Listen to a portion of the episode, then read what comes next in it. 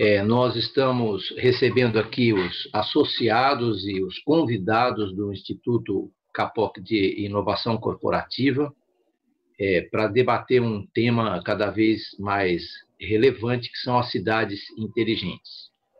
É, eu agradeço a presença do Daniel Annenberg, nosso palestrante, de todos os debatedores e debatedoras que serão logo mais apresentados pelo Ludovino.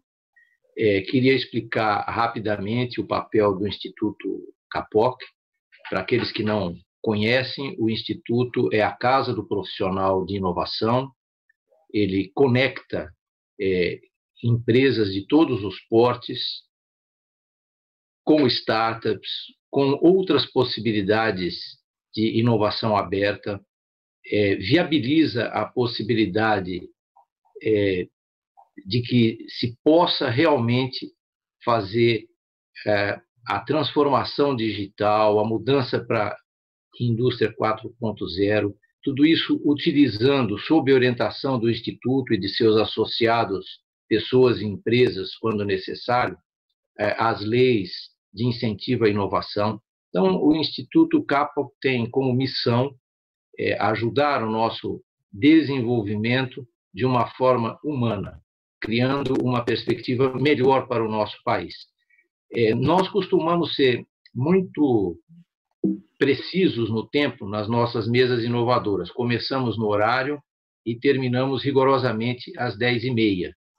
Fizemos assim sempre nas presenciais e seguimos esse bom hábito nas mesas virtuais. De forma que eu não vou me alongar, vou passar de imediato a palavra ao Ludovino Lopes, presidente do nosso Conselho Deliberativo, para que ele apresente os nossos convidados e que a gente possa dar início a mais uma mesa inovadora. Muito obrigado pela presença de todos. Muito bom dia para todos. Temos aí um, um dia maravilhoso, um sol fantástico nessa cidade aí nos banhando para, para dar um pouco mais de, de alento. É, é, mais um dia de, de confinamento nessa, nessa, nessa experiência social e tecnológica que estamos vivendo, né? Uh, o Hermano uh, já abriu aí os nossos trabalhos e, o Iran também de, nos deixou aí um pouco da, da, da, da vontade de sabermos um pouco mais sobre o Instituto. Um, a minha função hoje aqui é de vos dar os bons dias, uh, especial aos nossos debatedores e ao nosso apresentador, um, e desejar agradecer uh, aí a disponibilidade um, de cada um para podermos uh, poder aqui na próxima hora, hora e meia, ouvi-los com muita atenção e com, e com muita dedicação também, tá? esse tema que temos hoje para debater, eh, realmente talvez um dos mais importantes. Ele já era um dos temas mais importantes que certamente poderíamos ter nas nossas agendas. Ele se tornou cada vez mais premente. Eh, na verdade, ehm, aquilo que deveria acontecer talvez nos próximos duas décadas vai acabar se comprimindo e vai acontecer nos próximos um ano, um ano e meio, dois anos. E aí essa conjunção entre tecnologia e sociedade e essa conjunção entre uma cidade mais humana que um, o Dannenberg, Daniel Dannenberg vai trazer para nós é fundamental do ponto de vista um, não só da, da, grande cidade de São Paulo, mas de todas as cidades do mundo, na verdade. A gente tem hoje uh, aí um, uma atração permanente das nossas cidades para trazer mais gente.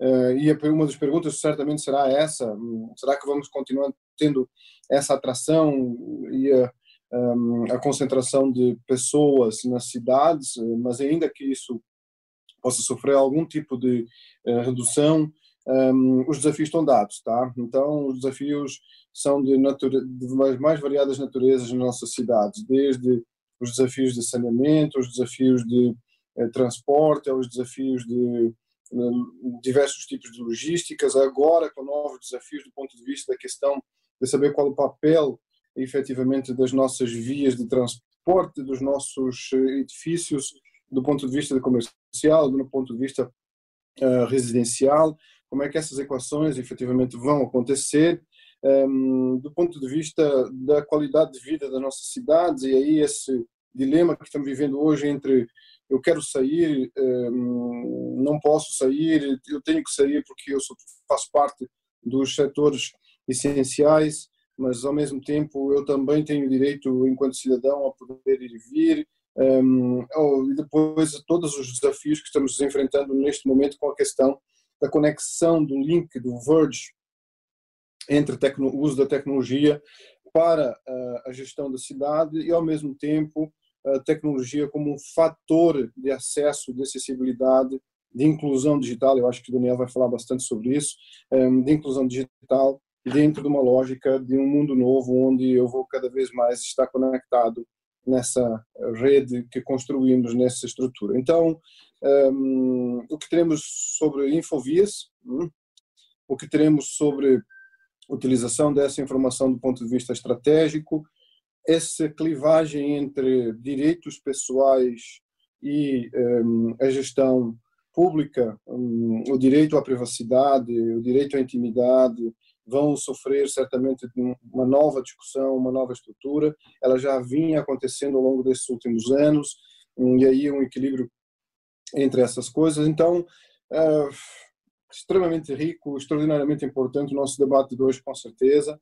Um, e para que ele aconteça um, vamos contar com o Daniel Annenberg, um, ele foi eleito vereador em 2016, está em seu primeiro mandato. De 2017 a 2019, assumiu a Secretaria de Inovação e Tecnologia e, e tem feito um trabalho de ampliação dos programas de inclusão digital e aprimoramento da área de tecnologia de informação na, na cidade. Ele representa, portanto, esse verge de de, de, discussão e de temas que poderemos ter hoje aqui um, conosco. Daniel, é, grato pela, pela sua disponibilidade e pela sua vinda. Vamos ter também o Miguel Genovese, diretor de Criação e Inovação da Pricewaterhouse. Ele é também o head digital do Lab da empresa no Brasil uh, e vai trazer para nós certamente uh, várias perguntas para o Daniel e também várias colocações daquilo que está fazendo a Price hum, nesse âmbito e certamente muito, coisas muito interessantes. A Ana Carla vai também ser nossa debatedora. Ela é administradora pública da Fundação Getúlio Vargas, economista, mestre em administração e doutorada em urbanismo pela USP.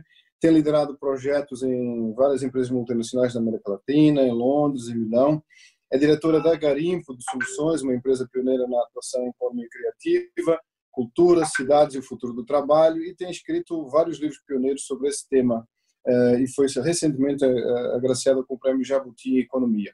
Então, hum, Ana Carla, grato também, eh, esperamos que possa trazer incentivos e colocações bem interessantes aí, sobretudo com essas questões conectadas, por exemplo, com a economia criativa e a economia colaborativa.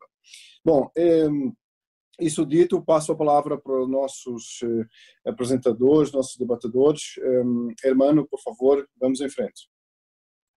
Uh,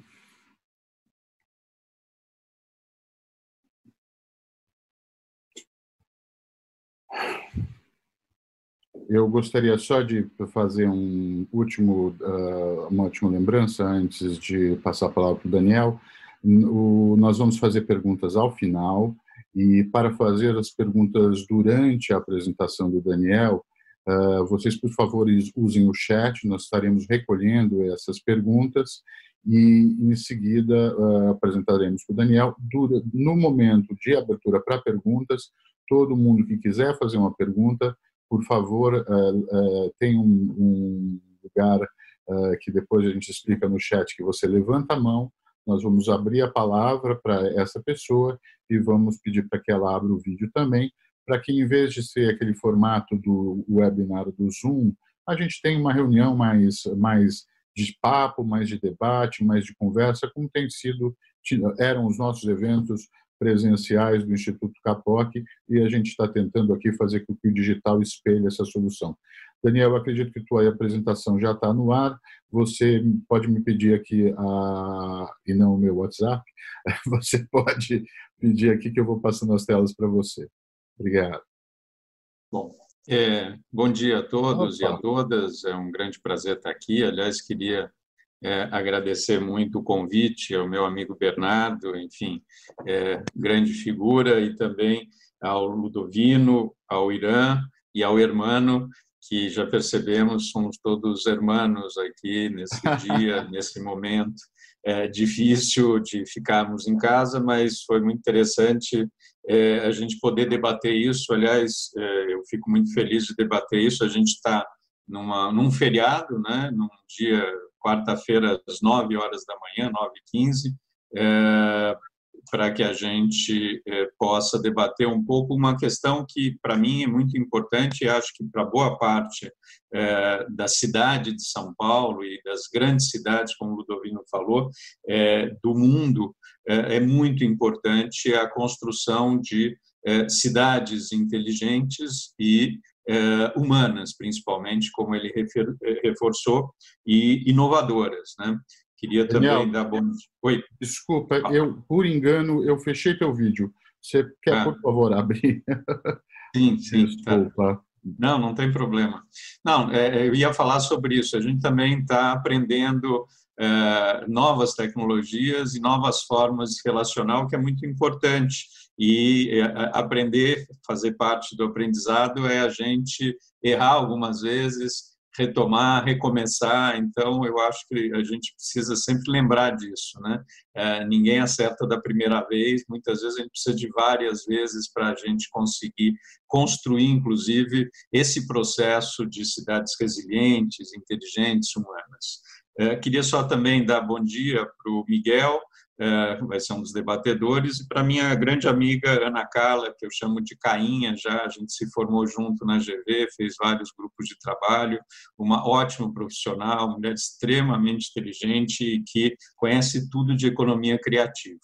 Bom, é, sem mais delongas, a, a, minha ideia nesse primeiro momento, e eu queria ser o mais sucinto possível, dentro do possível, é falar um pouquinho do que a gente fez ao longo desses últimos três anos, de 2017 a 2019, na Secretaria Municipal de Inovação e Tecnologia, não só para uh, contar um pouco, mas principalmente para dar bases para um debate do mais importante, que é o porvir é o que a gente precisa fazer, que ainda tem muita coisa para ser feito, para que a gente, de fato, alcance uma cidade cada vez mais inteligente, mais humana, com mais qualidade de vida.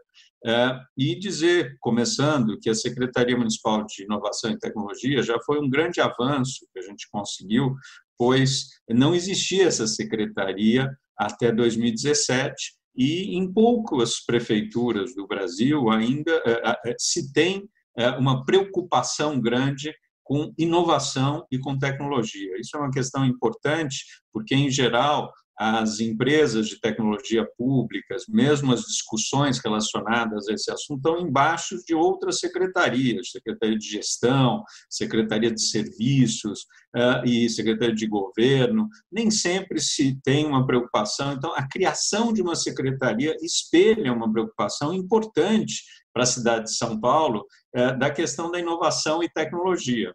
E eu lembro bem, no final de 2016, quando se reuniram boa parte dos secretários, eh, toda vez que se falava de algum projeto, seja na Secretaria de Educação, de Saúde, de Mobilidade e Transporte, todo mundo olhava para mim e dizia, mas isso tem tudo a ver com inovação e tecnologia.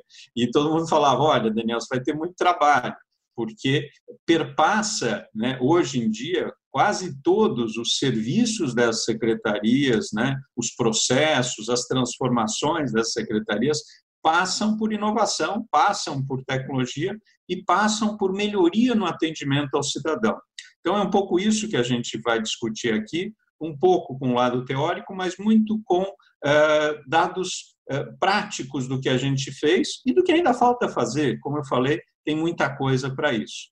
Então, irmão, se a gente puder já uh, passando para o próximo slide, dizer para vocês, é, para começar, que o imaginário, muitas vezes em torno de uma cidade inteligente, costuma ser assim, né? uma cidade futurista, como Songdo, é, lá perto de Seul, na Coreia do Sul, ou mesmo como aqueles nossos desenhos animados dos Jetsons que a gente via, isso já mostra a minha idade, né, que nos anos 70 a gente via desenhos animados dos Jetsons mostrando um futuro eh, maravilhoso, brilhante, eh, com eh, desde teletrabalho, telemedicina, que agora estamos começando a chegar nisso, mas e não mostrava o, o, a, a realidade de fato, principalmente numa cidade como São Paulo, tão desigual e com tantos problemas, como a gente vai ver no próximo slide, em que a gente mostra que, apesar de Smart City, né, aliás, não no próximo, né, aqui em São Paulo, o imaginário é esse ainda, né, Rio Pinheiros, a ponte estaiada, né, uh, e o que a gente, uh, na verdade, vê em São Paulo, em boa parte da cidade, é o próximo slide, em que a gente vê, uh, na verdade, uma cidade que não é simples, né? É, se puder, pode passar o próximo também. E mostra uma cidade, por exemplo, o bairro de Olaria, na Zona Oeste, em que a gente tem muitas comunidades que têm coisas importantíssimas, interessantíssimas, mas tem muitas carências e a gente vai precisar discutir isso principalmente num tempo como o nosso, de pandemia, em que a gente tem que ficar em casa e essas carências afloram ainda mais. Pode passar o próximo, por favor? É, bom, como a gente se posiciona nessa questão de cidades inteligentes? Né? Também pode passar o próximo, irmão, por favor. É, é, por onde que nós, lá na Secretaria de Inovação e Tecnologia, começamos? A gente fez todo um trabalho grande de ir pesquisar o tema em muitos lugares. A gente conversou com várias instituições relevantes que discutem o tema, desde a FGV, onde eu estudei, o IGO, o BID e outros, com outras cidades do mundo que estão mais avançadas na discussão, na implementação de boa parte dessas políticas, Londres, Amsterdã, Tel Aviv, Barcelona, Paris, né, algumas cidades na China também a pesquisa de práticas no Brasil e no mundo, entrevistas aí com secretários, servidores, especialistas do tempo, fizemos várias oficinas e eventos e levantamento das iniciativas que a própria prefeitura de São Paulo tinha que faziam uso de tecnologia e inovação. Pode passar o próximo. O que, que acabou emergindo nessa imersão no tema? Acabou emergindo o que a gente vai mostrar aqui nesse momento, que é uma visão, é, alguns princípios, desafios e as iniciativas que nós começamos a ter e algumas que nós demos continuidade na cidade de São Paulo. Então, a visão, né? qual o imaginário é, de São Paulo como uma cidade inteligente e humana? Né? Os princípios, quais princípios que guiam o governo, né? e aí governo municipal, mas estamos falando também importante dos governos estaduais e governo federal, eh, no uso de tecnologias, né? que é muito importante. Quais questões, como desafios, precisam ser tratadas para a gente alcançar uma cidade de São Paulo mais inteligente e mais humana? E o que está sendo feito em termos de iniciativas para enfrentar esses desafios? Puder passar a próxima.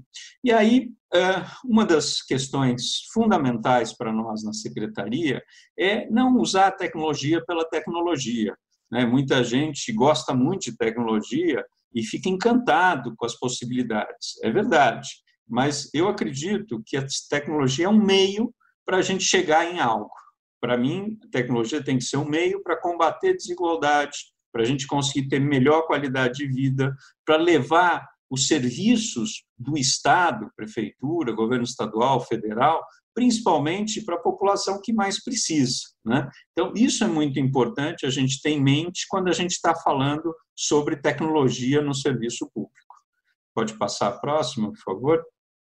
E, é, como eu falei, é preciso usar tecnologia e inovação para simplificar a vida das pessoas, não tornar a vida delas mais difícil, muitas vezes criando barreiras eh, que são muito complicadas. Eu brinco muito que não adianta a gente virar e criar a e-burocracia, porque eh, muitas vezes, quando a gente não revê processos, a gente não revê o que a gente fazia em termos ou presenciais, de processo, de papel, a gente leva o mesmo formato para uh, os meios digitais. E isso muitas vezes não simplifica a vida das pessoas, não ajuda que elas possam eh, lidar com o serviço público de uma forma mais rápida, mais fácil, mais transparente, que também precisamos discutir sobre isso.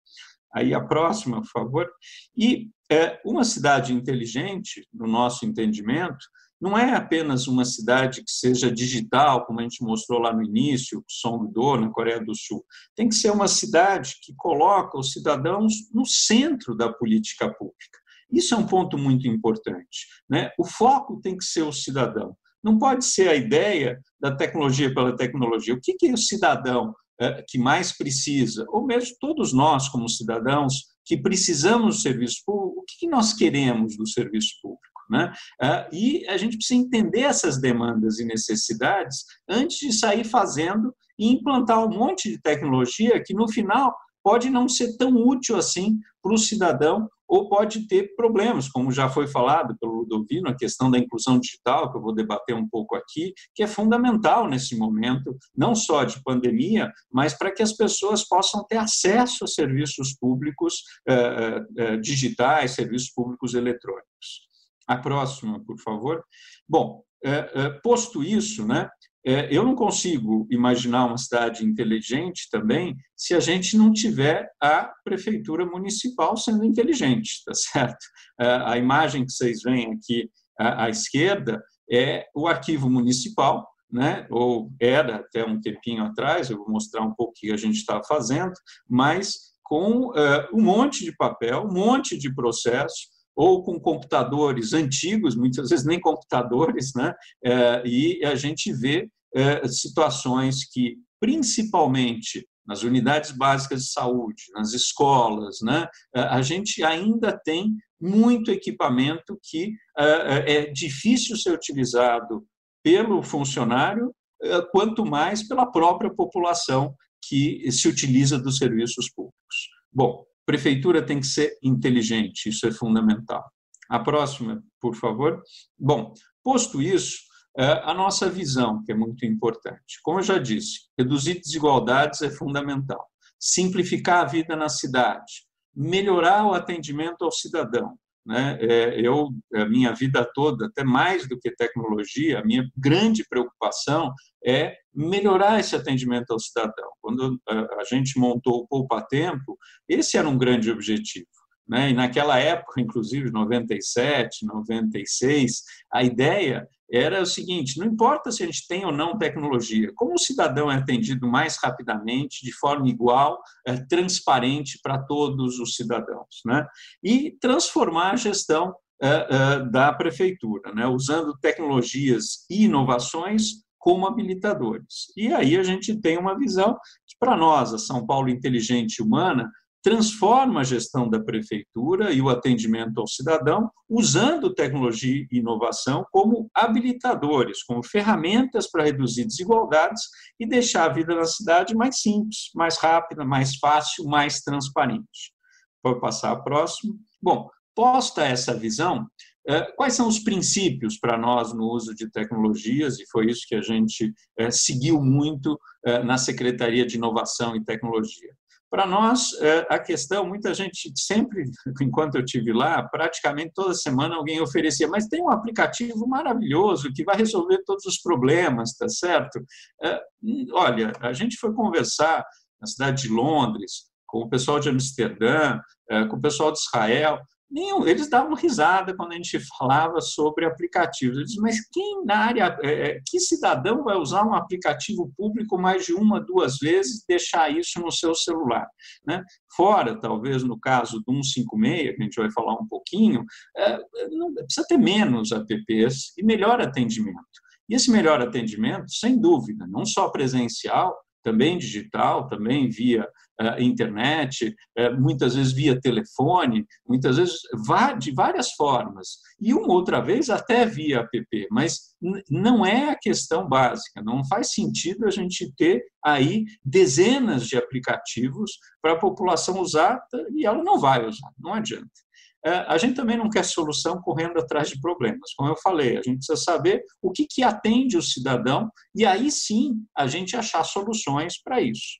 Como eu também disse, não é digitalizar a burocracia, não vamos criar a burocracia. E a gente precisa de menos futurismo e mais realismo, partir do pressuposto onde a gente quer chegar, mas caminhar para chegar nisso com muita tranquilidade, muita serenidade e sabendo quais são as condições dadas. Não adianta a gente apagar tudo que tem na cidade de São Paulo e construir do zero, não vai acontecer isso. Tem, a gente tem que usar o que já existe para avançar. Outro ponto importante, a questão, e a gente tem que discutir isso, da proteção de dados e privacidade, são direitos, não luxo. A Lei Geral de Proteção de Dados está aí para ser implantada, espero que a gente ainda consiga fazer isso esse ano. Né? A presidente da República quer jogar isso para o ano que vem, eu acho que é um erro, acho que a gente precisa começar esse ano ainda. É, a tecnologia tem que ser interoperável, sempre, e sempre que possível aberta. Né? Aliás, uma coisa muito importante, que a gente também vai discutir um pouco com o exemplo do MobLab, que foi feito na gestão anterior à nossa e a gente deu continuidade, é a questão dos dados abertos. Um dos grandes eh, enfim, inputs, e um dos grandes, eh, eh, o que mais a prefeitura tem é dado nem sempre esse dado vira informação, mas a importância de você abrir os dados e esses dados, de forma, lógico, com cuidado, com segurança, mas para que esses dados possam ser usados no bom sentido pelas universidades, pela sociedade civil, pelas startups. Isso faz um avanço tremendo. Né? Eu vou dar exemplos disso, mostrando que, na medida em que eh, o governo abre esses dados, e não é todo governo que gosta de abrir os seus dados, isso ajuda na transparência e numa relação eh, fundamental com a nossa sociedade. E, finalmente, tecnologia, como eu disse, é parceira estratégica e não protagonista. Bom, posto isso, é, os desafios é, para uma cidade mais inteligente e humana. Pode passar o próximo, né? É, a gente vê aí, tem, a gente tem vários desafios para uma cidade como a nossa, né? Se puder, mano, a, a próxima tela, por favor. Bom, Quais são esses desafios que a gente tem? Tem outros, mas eu diria que esses são talvez os que a gente é, é, mais identificou. É, primeiro, modernizar toda a infraestrutura digital. Não faz sentido, como a gente falou, ter uma cidade inteligente a prefeitura ter, não ter link, não ter computadores adequados e assim por diante. Aproximar a prefeitura das pessoas é outro ponto importantíssimo. Muita gente tem um tremendo pavor de tentar realizar serviços eh, públicos, eh, e não importa se é municipal, estadual federal. E outra vez, eu vou ter que ir lá renovar, e vai ser difícil, não quero, né? Então, dá coceira em muita gente, fica eh, desesperada, né? Promover inclusão digital é, é outro ponto que a gente precisa discutir. Não faz sentido, a gente já tem uma sociedade tão desigual. Se você tem exclusão digital, isso uh, aumenta ainda mais a desigualdade, ainda mais nesses tempos em que a gente está uh, uh, ficando muito em casa. nós, a classe média, as pessoas têm mais recursos, nós temos condições que os nossos filhos, com um bom computador, com um bom link, internet, consigam assistir aulas de casa. E o pessoal na periferia? E o pessoal que está, é, é, as crianças longe de escola, eles têm isso? Né? É uma questão fundamental, porque isso aumenta ainda mais a, a, o desnível entre o aprendizado. Isso não só para as crianças, isso para as pessoas que precisam, é, por exemplo, ter informações sobre a Covid-19 e que não têm acesso a essas informações ou as pessoas que estão procurando emprego, né, é, que não conseguem nem fazer o seu currículo, né, ou mandar o seu currículo. Então, é muito importante que a gente tenha, ontem eu estava lendo matérias aí do Teletime né, e de outras publicações, de novo a discussão do FUSTES, será que a gente não consegue ter recursos para incluir digitalmente a nossa população, que é fundamental para que a gente tenha, de fato, aí sim, uma cidade mais inteligente, mais humana. Enfim, essa é uma discussão importantíssima que precisa ser feita. Racionalizar e integrar soluções tecnológicas. Outro ponto importante, né? infelizmente, a área pública brasileira, a gente trabalha em silos, em guetos. Né? A gente vê isso, o cidadão tem que dar dez vezes a mesma informação para o poder público. Eu estava vendo o vídeo da Estônia, né, que é um dos países mais digitais, tem uma vez que ele dá a informação e pronto. E você conversa por trás e busca essas informações em bases de dados atualizadas, adequadas. Aliás, estamos vendo aí uma das questões fundamentais a questão do cadastro único nesse momento, como está, tem problemas gravíssimos, gravíssimos, e com a dificuldade de você ter soluções para conseguir fornecer 600 reais para as pessoas que mais precisam nesse momento. Portanto, é fundamental racionalizar e integrar soluções tecnológicas. Estimular a colaboração entre órgãos municipais também na prefeitura sempre falava que tinha prefeitura municipal eh, da educação, prefeitura municipal da saúde e assim por diante. Não dá para conviver dessa forma. Gerar valor público a partir de dados, como eu falei, os dados podem virar informações fundamentais para a vida de todos nós. Simplificar o acesso da população ao serviço desde a linguagem ser mais simples, e tem um projeto de lei que foi aprovado, de minha autoria, de linguagem simples na Câmara, que um dos objetivos é como é que a gente faz para a informação chegar de forma clara, transparente, rápida para o cidadão. Inovar nas formas de contratação. É difícil contratar na área pública, né? se você faz alguma coisa errada, tem Tribunal de Contas, Ministério Público, mas precisamos inovar nas formas de contratação. Uh, engajar o, o, ecossistema de inovação da cidade é outro ponto importantíssimo para isso, para que a própria sociedade civil nos ajude a achar boas soluções para a área pública. E facilitar a gestão da mudança da prefeitura, que é mudar a cultura. Não é simples mudar a cabeça das pessoas, tanto as que estão dentro da máquina, quanto aquelas que precisam da máquina pública. Enfim, são muitos desafios, não é simples. Eu vou mostrar agora muito rapidamente, com práticas, o que nós fizemos né, em termos de atividades para melhorar uma série desses pontos que a gente colocou. Então, um deles, como eu falei, né, simplificar o acesso da população ao serviço. Né? O cidadão não é obrigado a entender a lógica interna do serviço público.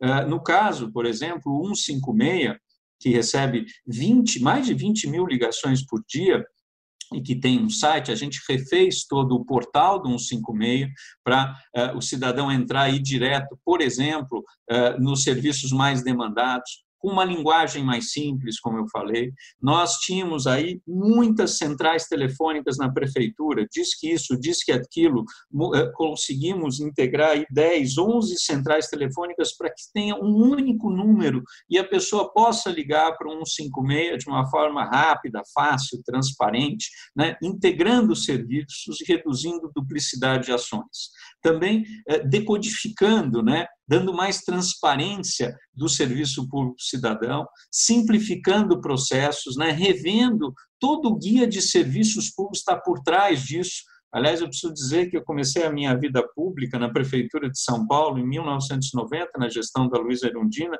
e a primeira coisa que eu fiz foi um guia de serviços públicos, na época em papel, que depois virou um pouco um 56, é, é, mostrando quais serviços a Prefeitura oferece para o cidadão, e muitos desses a gente nem conhece. Né? Então, é muito importante simplificar processos, serviços, reduzir o tempo de resposta e tramitação nos órgãos e um atendimento mais territorializado e inclusivo, né? para melhorar esse relacionamento entre governo e cidadão.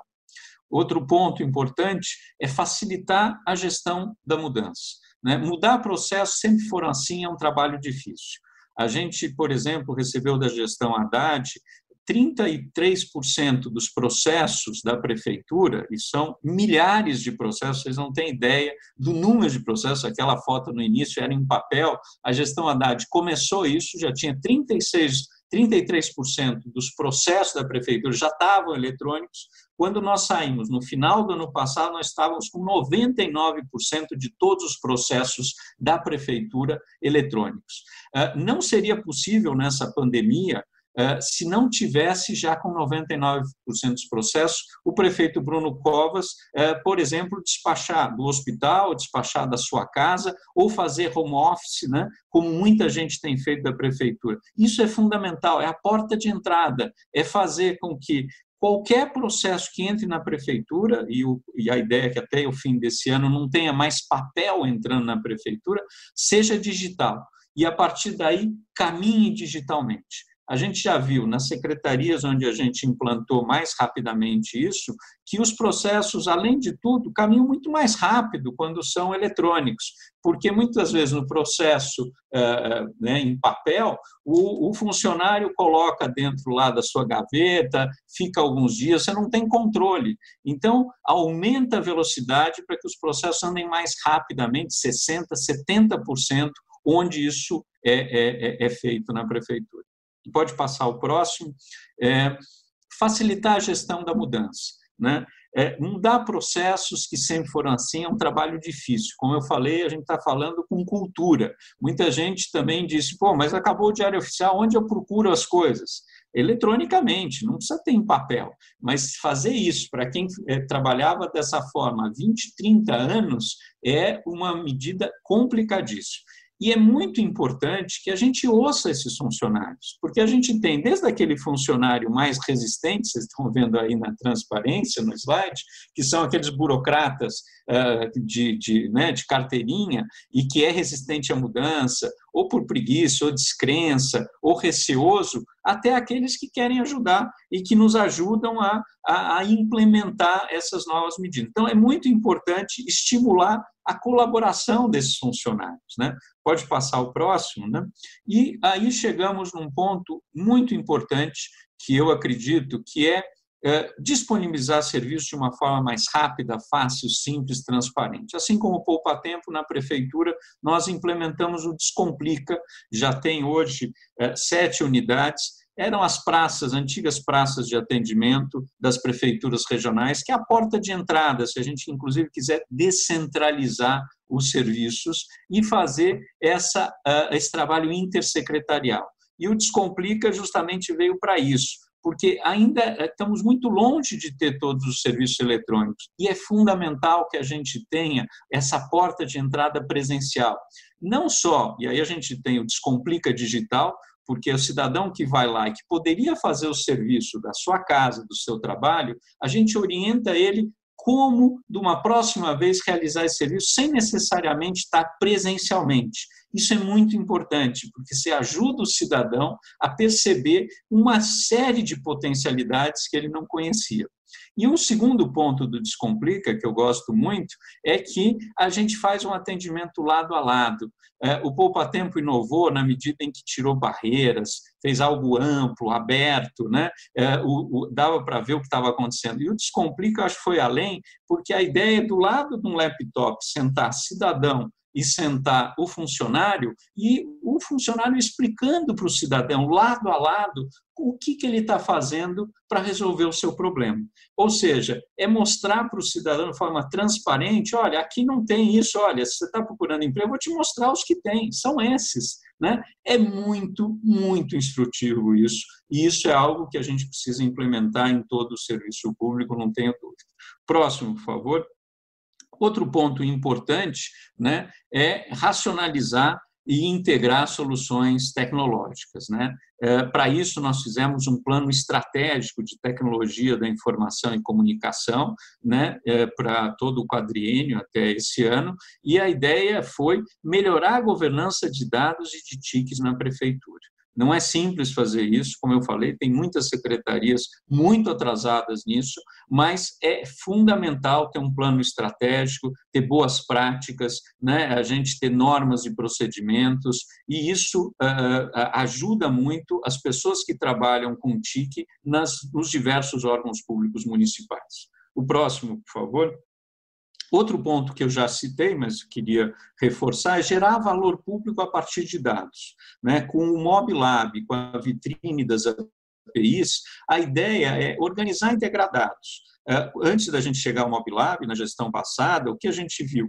Eh, o MobLab, que era primeiro né, só para os dados de mobilidade, mas a gente começou a abrir para outras secretarias, por exemplo, abrir os dados dos ônibus da cidade de São Paulo. São dados que a prefeitura tem, e abrindo esses dados, uma startup foi lá e disse: olha, com isso dá para fazer com que a gente possa, aí sim, ter um aplicativo para o cidadão saber aquele cadê o ônibus, tá certo? Em quanto tempo o ônibus vai chegar no ponto que eu estou? Isso é o envolvimento com a sociedade civil permite que a gente saiba, por exemplo, hoje tem programas na, na, internet, onde que tem as vagas para as pessoas idosas e deficientes da cidade de São Paulo e tantos outros dados. É interessantíssimo a capacidade que a gente tem, envolvendo a sociedade civil, startups, universidades, de criar uh, soluções que nem sempre o poder público conseguia fazer de forma rápida, prática. E isso é muito importante, porque também dá uma transparência total à relação entre poder público municipal e a população. A próxima, por favor. É, outro ponto importante é engajar o ecossistema de inovação da cidade. A gente fez um primeiro desafio de residência é, maker, que era é, de problemas complexos na saúde, também abrindo dados, envolvendo, engajando a população, promovendo inovação aberta para resolver problemas públicos. Aí talvez a, a Cainha possa depois, ela tem muito mais experiência que eu nessa questão, contar um pouquinho e, e debater como isso é fundamental para a gente, de fato, achar soluções para a cidade, para a população, mas isso também para nós é fundamental. É, pode passar a próxima, né? Inovar na forma de contratação, a gente lançou o Pitch Sampa, né, que seria criar espaços para compartilhar boas práticas de contratação, também capacitar servidores né, nesse, no uso desses novos instrumentos de contratação, enfim, garantir que a gente possa, com isso, inovar na contratação. É, pode passar a próxima, estamos já no, no, no, processo de finalizar. Modernizar a infraestrutura digital da cidade, como eu falei, esse plano estratégico de, de tecnologia e informação, né, ampliar a conectividade na cidade. Pode passar a próxima. Outro ponto muito importante, como eu disse, é promover a inclusão digital, democratizando o acesso, garantindo autonomia, desenvolvimento de habilidades. A próxima também, através de como? No nosso caso, eh, a gente tinha. Eh, pode passar a próxima, por favor, Hermano? Eh, no caso da prefeitura, eram 131 telecentros, a gente modificou alguns deles, vários a gente contratando, e eu como vereador aí estou dando uma emenda de 500 mil reais para comprar equipamentos para os telecentros, mas transformamos alguns deles em digilabs, que para nós não são só telecentros, são espaços de coworking da cidade, que permitem que o cidadão possa se apropriar disso e trabalhar nesses locais. Muita gente, quando a gente chegou, disse, olha, os telecentros não servem para mais nada, hoje tem o celular, a gente com o celular faz tudo. Não é verdade. Muita gente na periferia usa e usa muitos telecentros, é fundamental manter esse espaço também ampliar a rede de Wi-Fi público. A gente chegou, tinha 120 pontos de Wi-Fi, principalmente em praças e parques, expandimos. Hoje a gente já está com mais de 300 pontos, talvez não cheguemos aí 624, mas vamos pelo menos triplicar o número de pontos de Wi-Fi eh, eh, no Ibirapuera, no MASP, em centros culturais, centros esportivos. Precisa ter mais, essa rede de Wi-Fi precisa perpassar a cidade inteira. Os Fab Labs são, eh, depois dos céus, eu acredito, o melhor equipamento público da cidade de São Paulo. São laboratórios de fabricação digital maravilhosos, foram feitos pela gestão passada, nós estamos também colocando recursos de emenda, fazer mais um Fab Lab. Você aprende tudo num Fab Lab, desde impressão, eh, você aprende marcenaria, você aprende robótica gratuitamente, né, em lugares diversos da cidade. Para quem não conhece um Fab Lab, vale conhecer pode passar a próxima. Né? A gente também fez o 011 Lab, que é um laboratório de inovação em governo, né? É, para a gente ter é, na prefeitura, em que a gente desenha e executa políticas e serviços públicos com foco nas pessoas. Aliás, chamamos as pessoas que mais usavam o 56 para um laboratório no 011 Lab, e isso ajudou a gente repensar o 156 na prefeitura de São Paulo. Bom, muito rapidamente, eu acho que meu tempo aí dos 30 minutos já mais ou menos acabou, né, Irã, Hermano, mas eu queria mostrar um pouco algumas das coisas que a gente fez Eu acho que é um ponto de partida. Ainda há muito para ser feito na Prefeitura de São Paulo para a gente chegar de fato numa cidade inteligente, mas eu acho que esses pontos, esses desafios que a gente colocou, são desafios fundamentais para a gente debater e ver como mais rapidamente a gente dá continuidade a isso, até porque tem eleições esse ano e depende muitas vezes disso para dar continuidade. Queria reforçar um ponto, como eu disse, a gente continuou muita coisa boa que foi feita pela gestão anterior, e isso é algo também muito importante no serviço público. A gente não começar do zero, a gente dá continuidade nas coisas boas e mostrar que existem planos, que planos que perpassam gestões e que permitem que o serviço público possa ir melhorando continuamente. Não é fácil, porque você tem que mudar a cultura das pessoas, tem que mudar valores. Mas eu acredito ainda muito que o serviço público brasileiro pode ter um padrão de atendimento nos moldes do Poupa Tempo, nos moldes do Descomplica, por exemplo, para a saúde e para outros órgãos. Era um pouco isso que eu tinha para começar a nossa discussão, nosso debate. Estou aí à disposição para a gente continuar esse debate. Obrigado, gente. Ludovino? É todo mundo acordado ou foi todo mundo dormir? Está todo mundo bem desperto aqui. Muito interessante, Daniel. Obrigado aí pela, pela, pela sua, pelas suas colocações. Eu entendo que o desafio maior, na verdade, aí é você conseguir nos traduzir tudo esse universo uh, em 30 minutos, né? Fica quase impossível fazê-lo.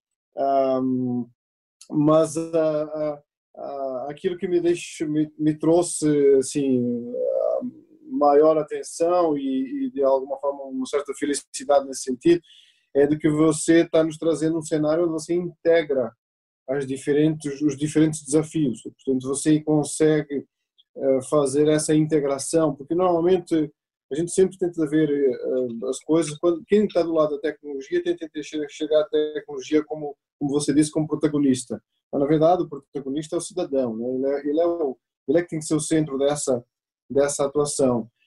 E para conseguir isso, a tecnologia é um dos instrumentos, dos múltiplos instrumentos que você vai ter que ter à sua disponibilidade.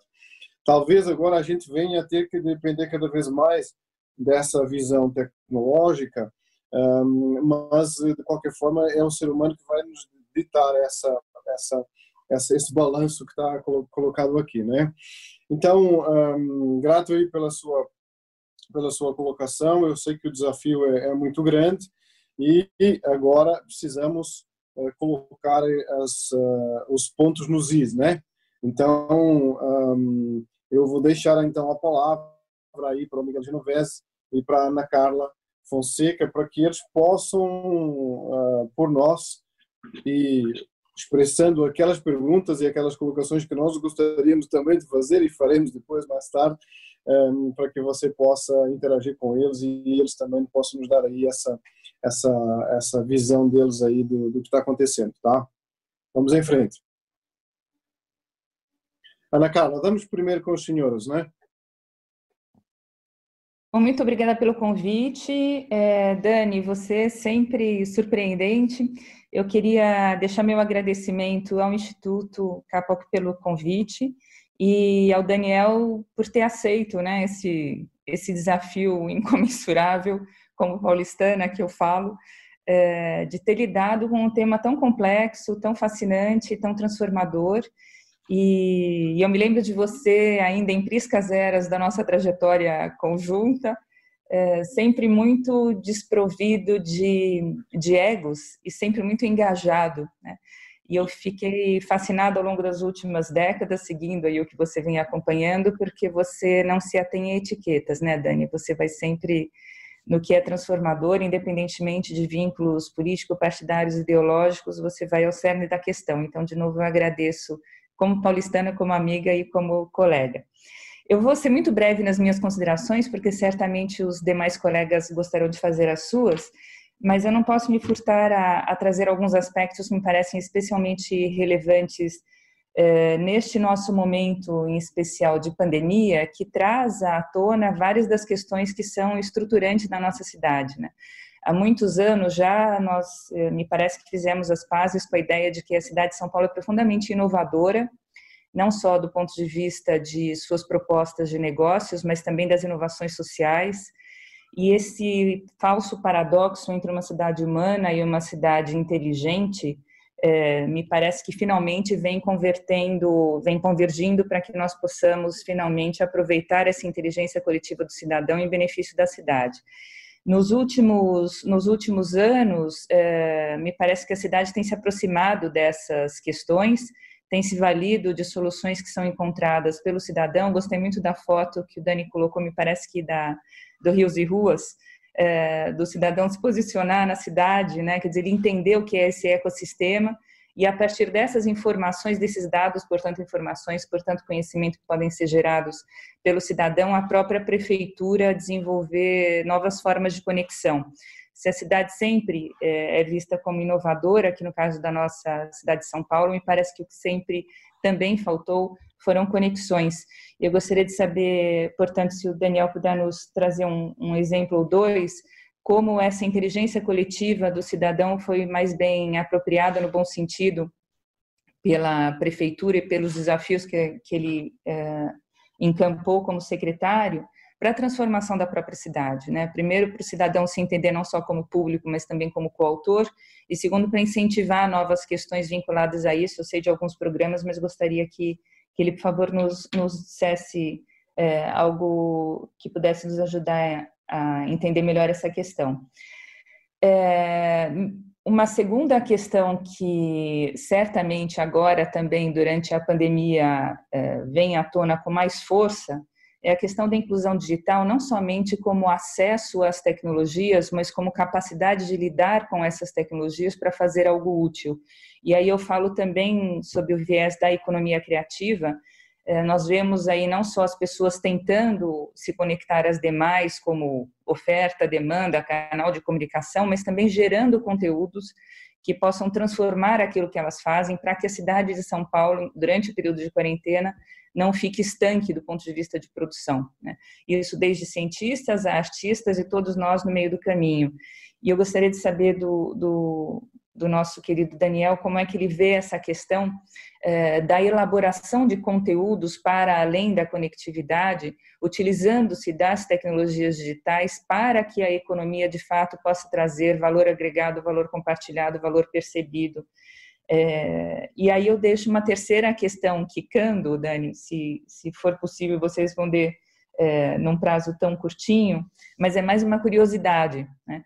Você, como, como todos os setores que são transversais, você acaba sendo responsabilizado por tudo que não dá certo, né? porque afinal de contas não está funcionando, porque afinal de contas as questões não se falam, porque enfim, mas ao mesmo tempo você acaba sofrendo com muitos dos uh, desgastes e atrasos de vários desses setores, a começar pelo da educação. Né? Ou seja, tem pessoas que não necessariamente conseguem se comunicar de uma forma com raciocínio crítico, de uma forma mais elaborada por meio da educação tradicional. É claro que a questão da inovação não vai resolver isso.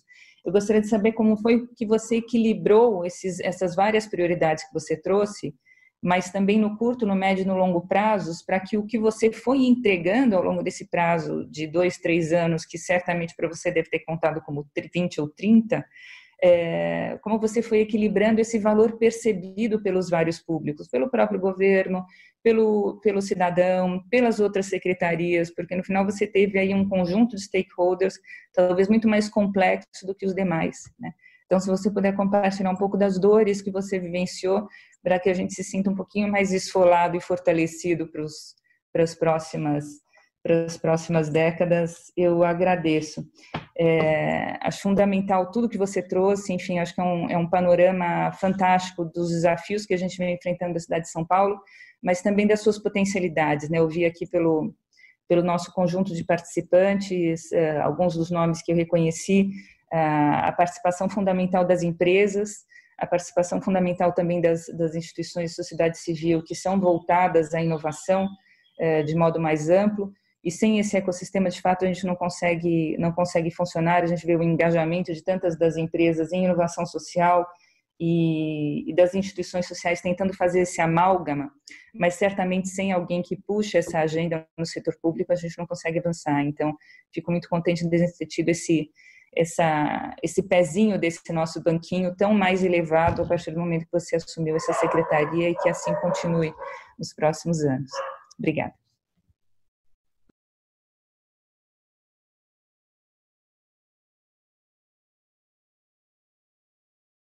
É, é, respondo as primeiras, espero depois. Acho que é, tem bastante coisa já para discutir. Se puder, se eu puder já ir falando um pouquinho, acho que era bom. Aí o Miguel depois complementa. Pode ser? Por favor. Então, é, começar pelo final, Caim. Obrigado. Questões extremamente boas, inteligentes, ótimas para a gente debater. É, a questão dos setores transversais, né, e é, uma das principais questões que perpassou a nossa discussão é que, assim, quando a gente viu que quase tudo é, era tecnologia e tinha a ver com inovação, a gente falou, a secretaria não vai dar conta de tudo isso. E a gente precisa é, pensar em grandes princípios, ter uma visão e fazer que cada secretaria caminhe também não perdendo a perspectiva de que isso tem que estar integrado, tem que estar pensado de uma forma mais global. E aí um dos pontos que eu passei muito rapidamente, que eu acredito muito, que eu acho que a gente precisa cada vez mais fazer na cidade de São Paulo, é descentralizar. Eu acho que uma das coisas são múltiplas as cidades que a gente tem aqui.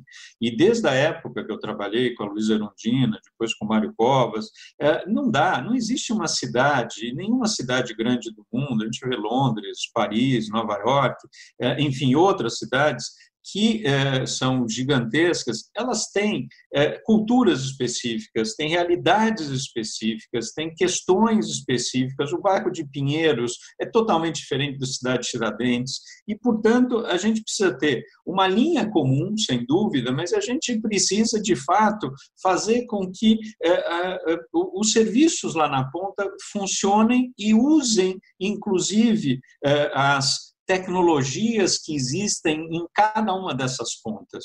É, uma coisa é, a gente lançou, por exemplo, esses dias, a Frente Parlamentar de Games, a gente fica vendo, Periferia Com é uma coisa, é, tem projetos maravilhosos, por exemplo, um Fab Lab que tem na cidade de Tiradentes, é diferente do Fab Lab que tem na, no, lá na, no, no, Centro Cultural Vergueiro, né? e os públicos são diferentes, as realidades são diferentes. Então, a importância ao mesmo tempo, também de você cruzar narrativas. Né? Não dá para pensar por exemplo, em educação, sem pensar em saúde, sem pensar em assistência social, em esportes. Não pode ser uma coisa eh, né, só de uma forma. Então, é muito importante, foi isso que eh, permeou toda a nossa discussão com as demais secretarias, é que a gente pudesse fazer um pouco esse meio de campo em que a gente ajudava a mostrar o que um está fazendo, o outro está fazendo, as realidades que tem em determinados lugares e costurar um pouco pouco esse pano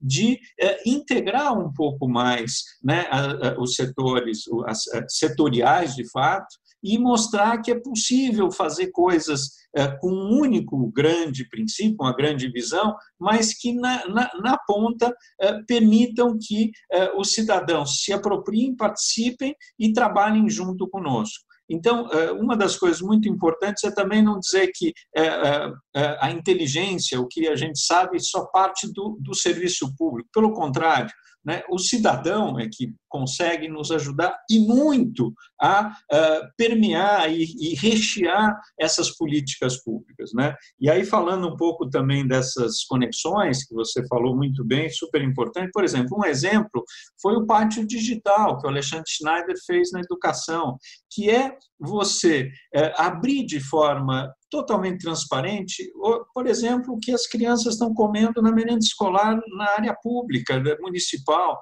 e os pais é, participarem e, e, e, colocarem as necessidades, e isso ser permeado o tempo todo entre é, a população, os professores né, e uma política, de fato, é, da, da Secretaria de Educação.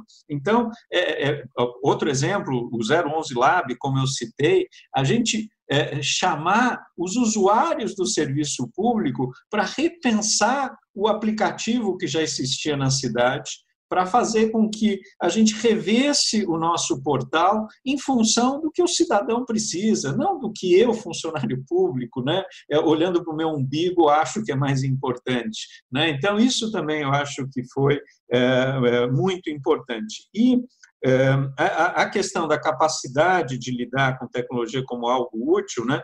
Eu acho que uma das principais questões é, é, é, a transparência também, né? Eu acho que isso é uma das grandes dificuldades que o serviço público tem, é estar é, tá mais transparente para a população. É fazer, e aí tem uma pergunta que eu vi da Vanessa, né, por exemplo, agora no Covid, como é que a gente faz para ensinar as pessoas como enfrentar o coronavírus? Né? É, a gente precisa ter de forma clara, e aí por isso que eu falei da linguagem simples, de forma clara, transparente, objetiva, na linguagem da população. A gente tem uma mania no serviço público de falar em siglas, de falar difícil, a gente fala lockdown, a gente não sabe, é, é, são termos anglicizados. Tá? Então, como é que a gente faz para traduzir tudo isso para uma população que muitas vezes olha para a gente e diz: do que, que ele está falando?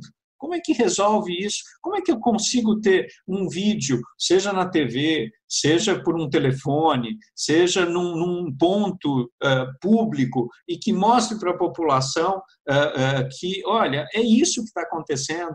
Né? Aliás, eu apresentei um projeto de lei na Câmara Municipal para ter um portal da Prefeitura que todos os dias a gente coloque é, quantos casos aumentaram, quais são as regiões, abra os dados da área da saúde para a população se sentir, inclusive, mais segura, participar.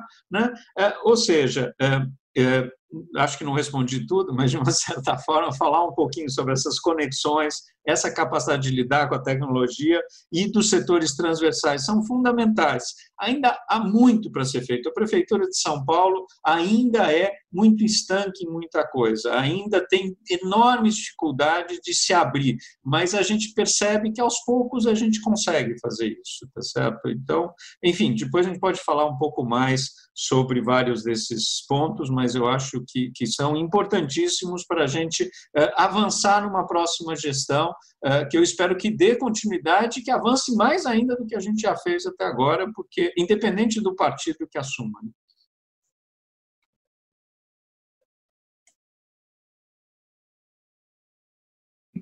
Miguel? Olá, bom prazer em encontrar, prazer em te reencontrar, Daniel. Acho que a gente teve, teve uma oportunidade de discutir acho que faz uns dois anos, sobre o Fórum Mundial de Cidades que ia acontecer. A gente estava tentando é, fazer uma conexão da PwC com algumas é, pessoas responsáveis na Prefeitura de São Paulo para isso. A gente conversou um pouco contigo. Foi muito bacana aquele papo. É, cara, brilhante. Eu não vejo, acho fantástico. É óbvio que a gente conhece algumas coisas. Eu acho que esse é um, um, defeito nosso, a gente não entender o tanto que está sendo feito e, assim, a tua apresentação ela foi fantástica porque ela trouxe algumas visões que têm um pouco a ver com as visões que a gente tem, principalmente na PwC. A gente tem duas visões que são perfeitas com que exatamente que tu falou. A primeira delas é que ninguém faz nada sozinho. Ninguém faz nada sozinho. Hoje uma, uma gestão pública ela se, ela, ela se, só é eficiente e tem sucesso quando ela tem um tripé. E esse tripé tem a ver com o governo, sociedade organizada e, e, a, e a iniciativa privada. Quando a gente junta esses três pontos, realmente a gente torna a coisa mais eficiente, faz a coisa andar e faz a gente, coisa, a gente olhar para frente, porque se a gente olhar para trás, não adianta nada, né? Outro ponto interessante que tu colocou, que é olhar para as pessoas, tem muito a ver com a gente discutia muito sobre sobre cidades inteligentes e a gente tem até um grupo global da PwC que discute isso, tem um site sobre isso, a gente apoia algumas cidades, a gente desenvolveu um estudo porque a gente começou a entender que é muito mais do que cidade inteligente. Quando a gente olha para pessoas, a gente quer e olha para o lado humano, a gente pensa em outro conceito, que é o conceito de cidade das oportunidades. E a gente fez até um estudo sobre isso, cidade das oportunidades, olhando para Londres, Toronto, Paris, Amsterdã, São Francisco, Rio de Janeiro e São Paulo. E olhou e olhou para vários indicativos, né? Indicativos de energia, transporte, saúde, coleta de lixo, retenção de talentos, atração de talentos, e, e no Brasil, São Paulo está muito maduro. Então, assim, tudo isso que tu mostrou agora só vem a, provar a maturidade de São Paulo que está. Sim, temos muita coisa para andar, tem muita coisa para. tem muito mato alto para cortar, mas a gente está muito maduro. E eu acho que hoje, eu fiz um estudo há pouco tempo, pouco tempo, tipo uma semana, sobre os ecossistemas digitais no Brasil, e São Paulo se destaca como um dos mais maduros. Prova isso são as iniciativas da própria prefeitura. Mas não é só a prefeitura, tem um monte de gente inteligente eh, em várias em várias áreas, em vários segmentos, em várias. E aí ficam com uma pergunta, duas perguntinhas para ti. Uma delas é: existe alguma estratégia ou alguma iniciativa? Com certeza, eu acho que já existe em relação a engajar as empresas. Como a gente pode engajar o potencial das empresas? E eu falo para nós porque a nossa já está engajada, ela já participa de várias coisas, inclusive aqui em São Paulo, mas já participou no passado. É, mas assim outras empresas, não só de tecnologia, né? Existe algum sistema, algum algum algum plano para isso, um plano estratégico? E a minha segunda pergunta tem a ver um pouco com a educação, porque assim, como a gente, como nós, como como a prefeitura, né, pode conectar as universidades, ou como ela já está conectando, porque a gente vê tantos talentos, a gente vê, eu, eu, estudo na USP, por exemplo, faço mestrado em inovação lá, e lá a gente tem que a gente todo da rua do Vale do Silício, porque lá nasceram mais de quatro ou cinco unicórnios, ou seja, tem startups que faturam um bilhão, então assim, é, como a gente conecta e aproveita todo esse talento que está efervescente, borbulhando nas universidades, não só públicas, mas universidades particulares também, a favor da cidade, a favor do cidadão.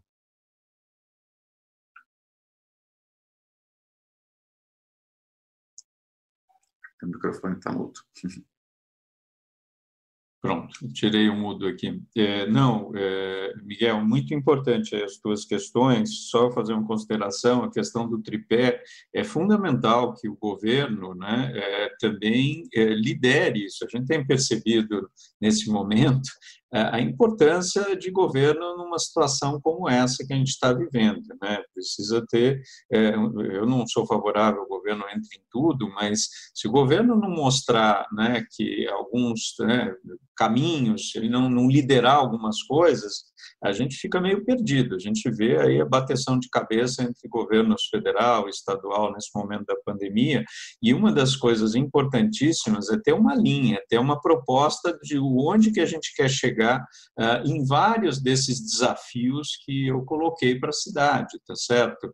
Acho que São Paulo, de fato, está é, mais maduro em muita coisa, uh, e tem muita coisa ainda para avançar, principalmente nisso que você falou. Eu, desde o início, coloquei, para mim, uma cidade inteligente, é, e os nomes podem variar, é uma cidade em que as pessoas vivem bem, que as pessoas têm qualidade de vida, que as pessoas, e para mim isso é uma cidade muito mais, é uma cidade muito mais humana do que qualquer outra coisa. Por isso que a gente sempre reforçava de que a nossa preocupação não era só essa coisa da smart city, da cidade inteligente, mas da cidade humana, a cidade próxima do cidadão, que o serviço público o cidadão olha e diz resolve, né? Aliás, essa sempre foi a ideia do Poupa Tempo, do Descomplica, quando eu fui presidente do Detran, dos serviços eletrônicos para combater corrupção, que é outro ponto que a gente não tocou aqui, e que o governo federal nisso está avançando ao longo dos últimos anos, independente dos governos, de ter mais serviços eletrônicos. Mas não pode só ser eletrônico, porque parte da população ainda é presencial.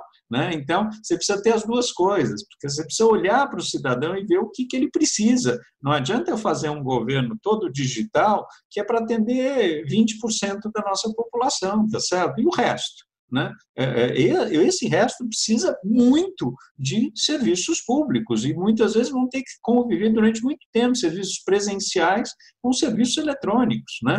E o caminho das pedras, como usar isso né? Muita gente não sabe como usar. A gente está agora aprendendo aqui, por exemplo, a usar o Zoom, né? É, é, e muita gente aprendendo, ah, dá para eu tirar os meus 600 reais desse jeito, né? É, organizar as filas, ter fila digital. Uma das coisas, por exemplo, que a gente, que eu achava um absurdo, é, por exemplo, na saúde, é, o cidadão ter que ir até um posto de saúde para marcar uma agenda com o profissional da saúde.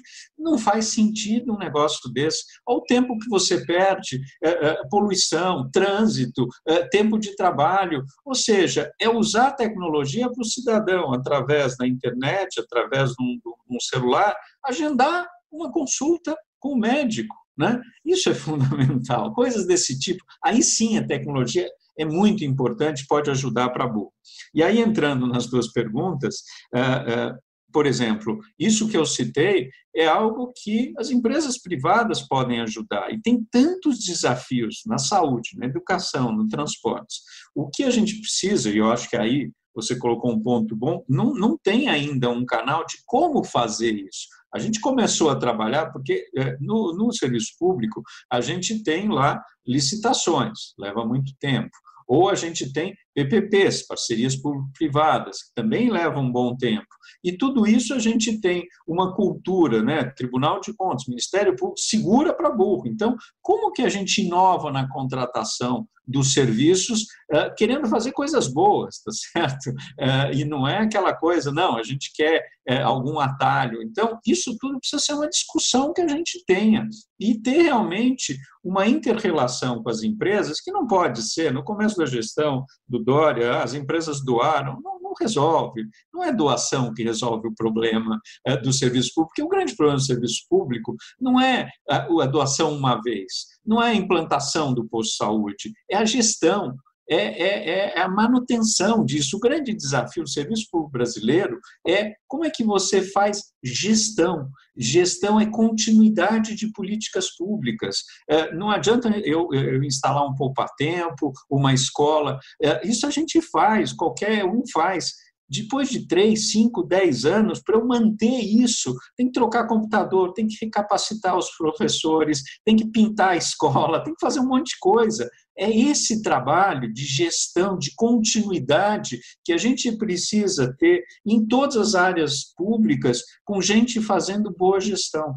Né? E aí as empresas, dentro dessa perspectiva, temos que achar formas delas entrarem para ajudar com esse trabalho de gestão, com esse trabalho de manutenção, de custeio, como diz. Então, acho que ainda não tem o que você perguntou e, vamos, e precisamos pensar melhor isso. Em relação a conectar as universidades, também a gente estava eh, discutindo isso, né? o Mob Lab, eh, várias universidades nos procuraram, estavam trabalhando junto.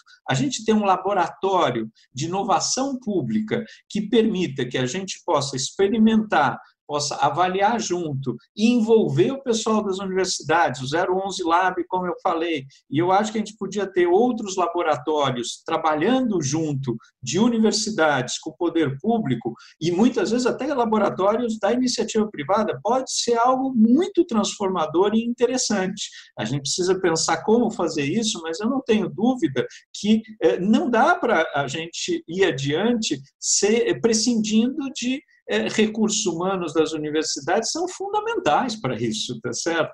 Então, é, é, talvez através dos laboratórios né, de inovação a gente consiga ir muito adiante, como a gente vê, como você falou, a gente conversou com o pessoal de Amsterdã, a gente conversou com o pessoal é, de outros países, que mostrou muito essa integração para achar soluções interessantes e importantes do serviço público e pensar como contratar essas soluções da melhor forma possível para que é, a gente vença um pouco essa burocracia que não é simples. O dia a dia do serviço público, a burocracia que a gente tem, não é simples. A gente precisa, de fato, ver como é que a gente faz para ir adiante.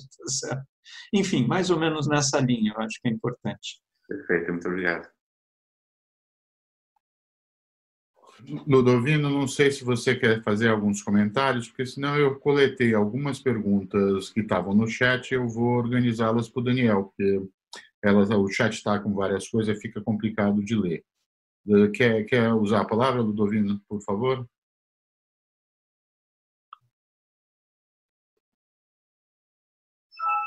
Enquanto você vai preparando as perguntas, talvez fazer um. Eu sei que o Daniel talvez não tenha conseguido responder a todas as perguntas, algumas das questões, dos questionamentos que a Carla fez também aí com o Miguel.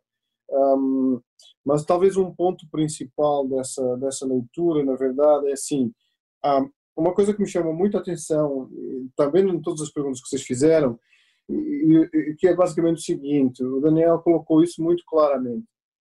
Tecnologia, neste sentido, ela é infraestrutural, isto é, ela, ela, ela perpassa um, uh, um, ela perpassa toda a lógica da construção que está sendo feita, né? Então, a minha pergunta é: quais são os princípios, e você já trouxe isso para nós, e as diretrizes e os elementos que você congrega para poder efetivamente fazer isso eh, numa lógica eh, de todos os desafios que uma cidade como São Paulo, como as nossas cidades, nossas megalópolis modernas, eh, têm trazido? Fundamentalmente dentro de uma perspectiva de tratar o valor do dado, da informação e das pessoas junto com essa informação. Qual é a equação que você acha que tem hoje e que para o futuro pode ser adotada? Câmbio.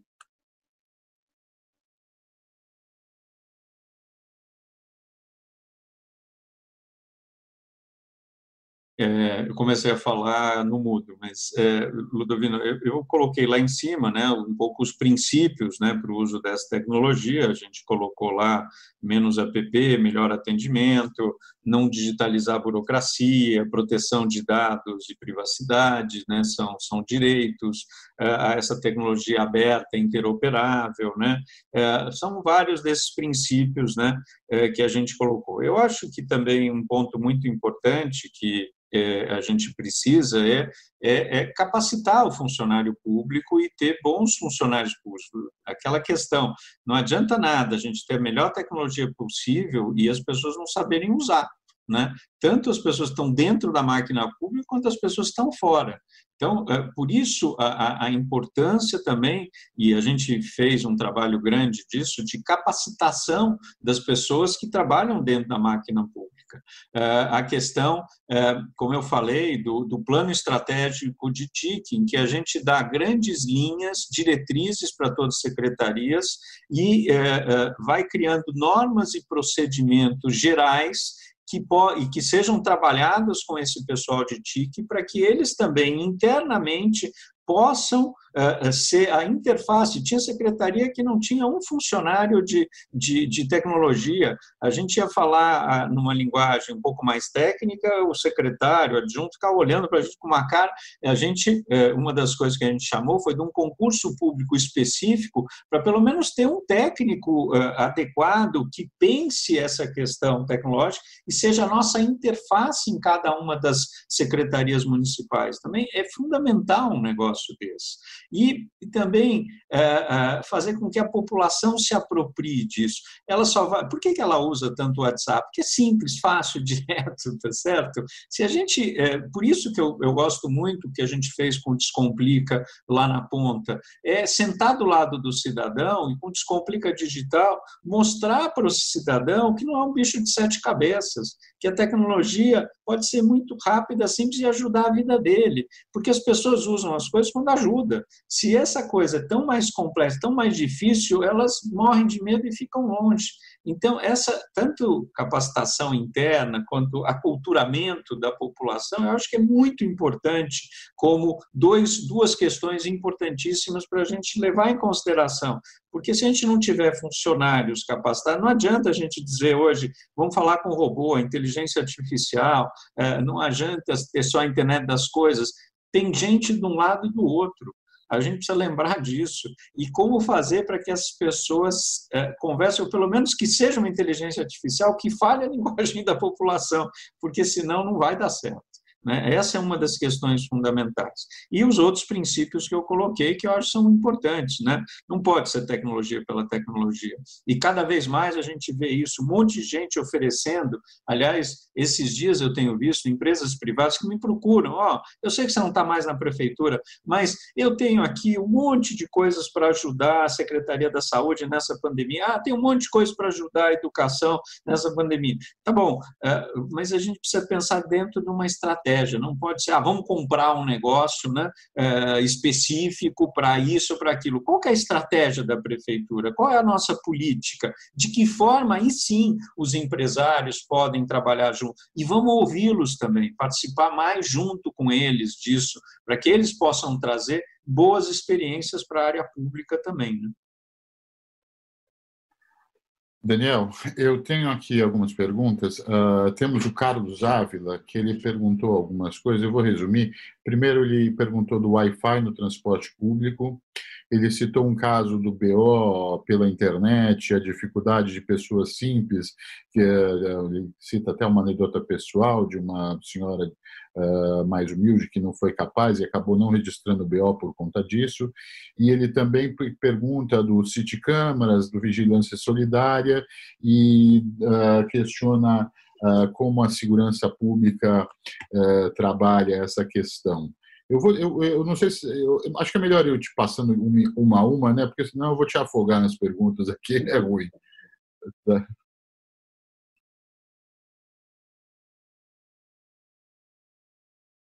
Vou deixar já aberto aqui, porque cada vez que eu fecho e abro, leva um tempinho. Bom, o Carlos, né, que aliás trabalhou com a gente lá na prefeitura, o Wi-Fi público no transporte público é, é, é importantíssimo. É, isso foi uma definição da Secretaria de Mobilidade e Transportes, e isso a ideia gradativamente está sendo implementado. Não é simples, você mudar né, o sistema de transporte é não poluente na cidade de São Paulo, ter novas formas de, de, de transporte, é, é, outra coisa. Tem toda uma máfia do setor que também não está muito interessada em modernizar algumas coisas, né? mas a gente insistiu de que isso precisa ser gradativamente implementado. O BOV internet é algo que já existe, é governo do Estado, né, mas é importante. Eu acho que a gente pode, o Carlos, eu vi aqui a pergunta falando para integrar isso no Descomplica, eu acho que é importante. O Descomplica, a ideia é que a gente tem hoje 32 subprefeituras. Qual que era a ideia? É, independente de serviço municipal, estadual ou federal, assim como no Poupa Tempo, você ter nessas subprefeituras os serviços públicos que o cidadão mais usa. Quanto mais a gente conseguir descentralizar e fazer com que o cidadão, ou via internet, ou via ainda um lugar próximo da sua residência, resolva o seu problema, melhor do que todo mundo fazer para todo mundo vir para o centro da cidade mas eu acho que tem que ainda alguns melhoramentos do BO da internet. City Cameras foi um projeto que começou a ser implementado pela Secretaria de Segurança, a gente participou um pouquinho no começo, eu acho que é um projeto importante, mas é aquele projeto que não pode ser só a questão da segurança, eu acho que tem a ver, e é outra discussão aí da, que a gente estava discutindo esses dias, de como é que a gente consegue ter um, um conhecimento da, da, da, da, organização da população pelo território? Para onde ela está indo? A gente estava discutindo, Dória estava com as operadoras discutindo, ó, eu preciso ter dados das pessoas para saber quem está com Covid, quem não está. A gente vê isso muito em outros lugares acontecendo isso. Tem um limite do que a gente pode fazer em relação a isso mas eu acho que é não só para a questão da segurança, mas também para a gente é, analisar de forma global a cidade, pensar a cidade de forma global, lógico que envolvendo a segurança, e quanto mais você tiver câmera, você tiver iluminação, você tiver, inclusive, a população mais na rua, isso afugenta gente que quer fazer coisa errada. Né? Mas essa coisa da, também a população se apropriar da cidade, eu acho que é muito importante, que é, a Cainha falou um pouquinho, que eu acho fundamental, e o, as câmeras ajudam, mas não pode ser só essa coisa que algumas vezes a gente vê em umas cidades por aí pelo mundo, ah, não, eu identifico cada cidadão, etc., começa a virar aí um, uh, né, 1984, Admirável Mundo Novo, que também é delicado e a gente precisa tomar um pouco de cuidado. Temos uma outra pergunta aqui, Daniel, que acho que eu vou resumir, são algumas colocações do Ricardo Mello, que é presidente do nosso Conselho de Inovação. Ele falou de lei de iniciativa popular no âmbito municipal, promotores do engajamento, falou da e-democracia, da questão mais da participação do, do, do, cidadão, até citou mudamos.org, uh, se puder falar um pouquinho sobre, sobre esses aspectos. É, é, eu acho, como já disse, a participação da população é fundamental. Eu acho é fundamental cada vez mais a gente ter democracia. Eu estava citando o caso da Estônia, estão dizendo, oh, a gente já está começando a ver como votar de casa, né? É, tem vários complicômetros disso, não é fácil. Por exemplo, a gente está vendo os partidos agora, estão com uma maior dificuldade de fazer as suas convenções municipais para escolher os seus candidatos, porque, em geral, eram aglomerações, todo mundo ia para um lugar, votava, escolhia o candidato. Como é que faz para fazer isso agora desse jeito? Bom, cada um da sua casa ou de um lugar distante, tá bom. E quem é, são aquelas pessoas que votam que não, não têm acesso a um computador ou à internet? Então, de novo, vamos entrar na questão da inclusão digital. Né? Eu acho, eu gosto muito da ideia é, de democracia, mas para isso todo mundo tem que ter acesso né? porque senão fica uma coisa de que alguns participam e outros não. Né? É, leis de iniciativa popular acho importantíssimo e a gente é, é, trabalha muito para isso. Aliás, a gente tem visto os CELS, que são os equipamentos públicos que eu mais gosto na cidade de São Paulo, como, como eles se transformam rapidamente em espaços de, de participação das pessoas, porque os CELS não são só de educação, nos céus, a gente tem, em alguns deles, Fab Labs, a gente tem é, esporte, a gente tem um monte de coisa. Né? Os céus são lá, antigamente, CIEPs do Brizola, e antes disso ainda, né? antes, lá atrás, é, são centros de que a população tem acesso a uma série de políticas públicas que nem sempre a população mais vulnerável da cidade tem eh, de outra forma. Né? Eu, cada vez que entro no céu, me emociono porque eu percebo que ali é uma construção coletiva e é uma construção em que a, a, a participação, a sociedade se apropria do espaço e é algo que eu gostaria de ter para todas as crianças e para todos os adolescentes da cidade de São Paulo. É maravilhoso, tá certo? É, é isso que acho que a gente precisa ter mais na cidade de São Paulo. E se a gente puder ter tecnologia junto com isso, aí, aí é show, aí é show. Né? O Ralph, ele pergunta um pouco, uh, é uma, o Ralph é de uma das startups do programa da, da Amazonas Cap, ele pergunta um pouco do ciclo da tecnologia que você coloca versus a continuidade diante dos processos eleitorais. Né? Você até já falou um pouco né, da questão da continuidade no, no, poder, no poder público, mas se puder dar uma expandida nessa ideia. Sim, é, eu acho, Ralf, que a gente tem que ter políticas de médio e longo prazo. Isso é uma enorme dificuldade no Brasil. A gente acaba sempre querendo fazer o urgente, o necessário, lógico, mas a gente não, não, não, não tem um acordo nacional de muito. A gente quer chegar onde? Né, daqui 20 anos, 30 anos, seja na educação, seja na tecnologia, seja é, na saúde, etc. É um pouco isso que a gente precisa. E aí é, as eleições, que são importantíssimas, né? eu, antes de mais nada, também sou um ser político, como todos nós, e sou vereador pela cidade de São Paulo, vou ser candidato de novo a vereador, sou pré-candidato, mas o que, que a gente precisa? É ter políticas públicas de médio e longo prazo, e que permitam que, independente do governo A, B ou C, é, essas políticas com pequenas mudanças aqui e ali sejam implementadas. Para isso acontecer, tem que ter um acordo tem que ter um acordo de onde a gente quer chegar. A gente quer se chegar na educação em serviço público de qualidade para todos os estudantes. A gente quer pagar melhor os professores em X tempo. E implementando isso, independente do partido A, B ou C.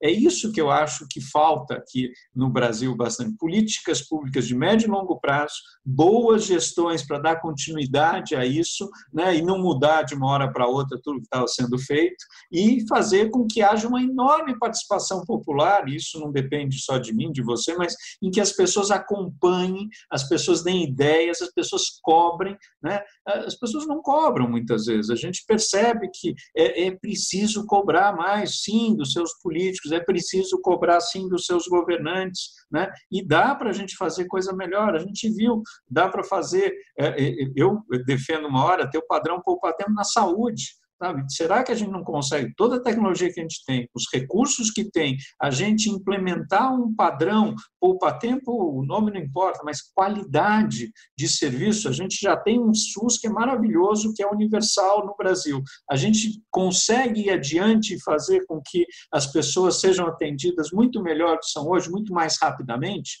Eu acredito que sim. Temos aqui uma pergunta ah, da Vanessa, você já respondeu a primeira do vídeo, mas ela fez uma pergunta também sobre a mudança do SEASA, acho que mais preocupada com a central para onde ela vai do que com o projeto City, mas se você puder falar de ambos, acho que é um tema interessante a todos. É, a ideia é, para quem não sabe, é tirar o SEASA de onde está e ir lá ter um centro de inovação e tecnologia, tipo Vale do Silício paulistano, naquela região ali, na confluência ali das marginais, perto da USP. A ideia é interessante, não é simples, né? O SEASA está há muito tempo. Para onde que a gente vai levar o centro, o SEASA, que é esse centro de abastecimento da capital? Tem que ser para algum outro lugar. Ele está super antigo. A gente sabe lá que tem práticas né, viciadas há muitos anos. Como fazer para mudar de lá, eh, fazer com que as empresas privadas, as universidades participem de um processo como aconteceu em Barcelona 21, como aconteceu em Nova York, como aconteceu no Canadá, de você ter um pouco esse sítio, esse lugar moderno eh, de tecnologia que seja uma fábrica de projetos eh, de, melhoria da cidade. Né? É, é, é, esse desafio que a gente tem e que a gente espera que a gente consiga uma hora conduzir. E aí não pode ser só o poder público, porque o poder público administrar isso tem toda a burocracia. Então, como fazer para envolver a iniciativa privada, as universidades e, ao mesmo tempo, levar o SEASA para um espaço adequado e que seja de distribuição de alimentos e que funcione melhor? O nosso SEASA está um pouco uh, anacrônico, para dizer o mínimo, nesse momento, né, nesse século XXI, a gente precisa de um espaço melhor nesse sentido. Né? Temos mais dois comentários que eu quero passar. Eu vou, eh, que é um do, do Paulo Nanô, ele comenta do projeto Spot Brasil, pelo Brasil, que ele está tá empreendendo. A gente vai passar os dados para você. E mas mais o outro comentário é bastante eh, próximo ao que você acabou de falar. O Marcelo, infelizmente eu não tenho o sobrenome do Marcelo, é, que é, comenta que é importante que as empresas não doem o que sobra, mas apoiem no que falta. É, eu acho que se você quiser fazer um comentário desse, aí eu vou me permitir fazer uma pergunta minha. Eu li uh, recentemente, recentemente, anteontem, um artigo muito bacana do New York Times, onde os jornalistas fazem uma longa explanação e um longo apelo uh, sobre o poder da cidade, o poder inovador da cidade, né? mostrando que a cidade funciona como um polo de inovação, sempre funcionou, que ela é o lugar de encontro e troca, de crescimento, de, uh, de inovação mesmo, né? E eles mostram um quadro muito triste e até impressionante das cidades americanas hoje. Eu vou dar um dado para te situar. Eles me colocam que em Chicago, por exemplo, se você estiver num bairro rico, às margens do, do Lago Michigan, você pode ter uma expectativa de vida de 90 anos. Se você estiver a 8 quilômetros dali, próximo à estrada aí 94, ah, num bairro pobre, basicamente um bairro negro, você vai ter uma expectativa de 60 anos, né? E eles colocam muito o desafio de que ah, ou a oportunidade, né, de que essa nossa pandemia possa ser algo que nos ensine a reativar o poder criativo, o poder uh, propulsor das cidades americanas, no caso dele, acho que a gente pode fazer um paralelo com o nosso Brasil, uh, dado que ela, ele bota em xeque alguns hábitos, né? A pandemia coloca em xeque alguns hábitos. É, bom, é, em relação ao esporte, depois você me passa, eu, eu não, não, entendi muito bem, mas tenho todo o interesse de conhecer um pouquinho mais a questão do esporte pelo Brasil. É, em relação a dual que falta, que o Marcelo falou, eu só fico muito preocupado, muitas vezes sempre é, a, a, a, iniciativa privada está é, tá doando coisas. Eu acho que o que a gente precisa é pensar uma política que, enfim, o que, que o serviço público precisa? Envolver a iniciativa privada e pensar de forma consistente ao longo dos anos o que, que precisa para que essas coisas continuem a funcionar e não fique só uma coisa assim ou aplica os princípios da iniciativa privada na área pública, ah, não, aqui funciona bem, vamos colocar. Não é bem assim, a área pública é diferente da área privada. Segundo, não é só, ah, vamos doar o que falta, vamos sentar junto, eu acho que tem que ter uma proposta, aquilo que lá atrás é, é, tinha falado, se não me engano, foi o Miguel, é, de dizer como que engaja as empresas? Como é que tem um sistema que funciona e que permite que isso seja algo contínuo e que tenha eh, a gente avaliando os resultados, a gente eh, repensando o tempo todo? Eu acho que é muito importante envolver a iniciativa privada, não tenho dúvida disso.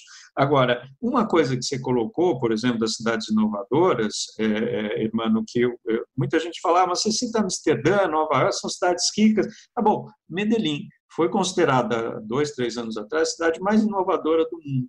Eu fui até Medellín. Medellín era o cartel de Medellín, era uh, tinha uh, gangues, tinha milícias, tinha uh, o que, que, eles fizeram? Lógico, teve todo um lado de segurança importante, mas eu fui no meio da comunidade, eles colocaram, por exemplo, bibliotecas no meio da comunidade, eles envolveram a sociedade para participar, é, eles fizeram com que as pessoas se apropriassem da cidade, aquilo que a Cainha falou um pouco mais, ter conexões, é, isso vai transformando, repensar um sistema de transporte da cidade, né? isso vai, vai é, fazendo com que a cidade vá se modificando, né? E as cidades, essas cidades são criativas, são inovadoras, né? E Medellín é um é ótimo exemplo para a gente, uma cidade do terceiro mundo, é uma cidade que era um problemaço em termos de segurança, de violência, de mortes, e conseguiu em alguns anos se transformar.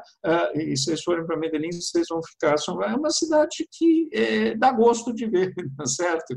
Mas isso envolve educação, isso envolve cultura, isso envolve mudança, mobilidade, isso envolve participação da universidade, das empresas, da sociedade civil, eh, isso envolve segurança, sem dúvida, mas veja, dá para fazer, né? é muito interessante. E as cidades hoje, eh, elas são um espaço super criativo, de fato, e inovador. Se a gente souber usar isso bem, e São Paulo mostra isso, que a gente consegue ter soluções muito interessantes, eu não tenho dúvida que a gente pode dar alguns saltos significativos nos próximos anos. E você acha que a crise é uma oportunidade? Eu acho que a crise é uma oportunidade, mas pode ser também para a gente se acomodar ainda mais e sair da crise e dizer, ah, vamos continuar, ah, que bom que eu vou encontrar todo mundo, vamos voltar à situação anterior. Eu acho que é, é, sempre é uma oportunidade, mas também é uma coisa da gente se apegar e dizer, ah, não quero mudar o que era antes, ver o que pode ser, pode ser muito pior, né? Mas eu acho que é, é depende da gente, né? Depende, por exemplo, desse público aqui fazer, é, é, né? pensar políticas inovadoras, usar tecnologia para isso, envolver e trabalhar trabalhar junto.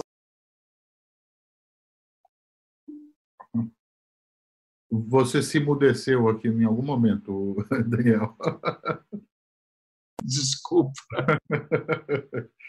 Eu queria pedir para o Ludovino abrir o vídeo dele, o áudio. O Irã deve ter algumas palavras finais. Se a Cainha e o Miguel também quiserem abrir o, o vídeo e o áudio, por favor. Deixa eu já te Ludovino, a tua, a tua tela está com a tua câmera está em algum lugar estranho. Agora foi.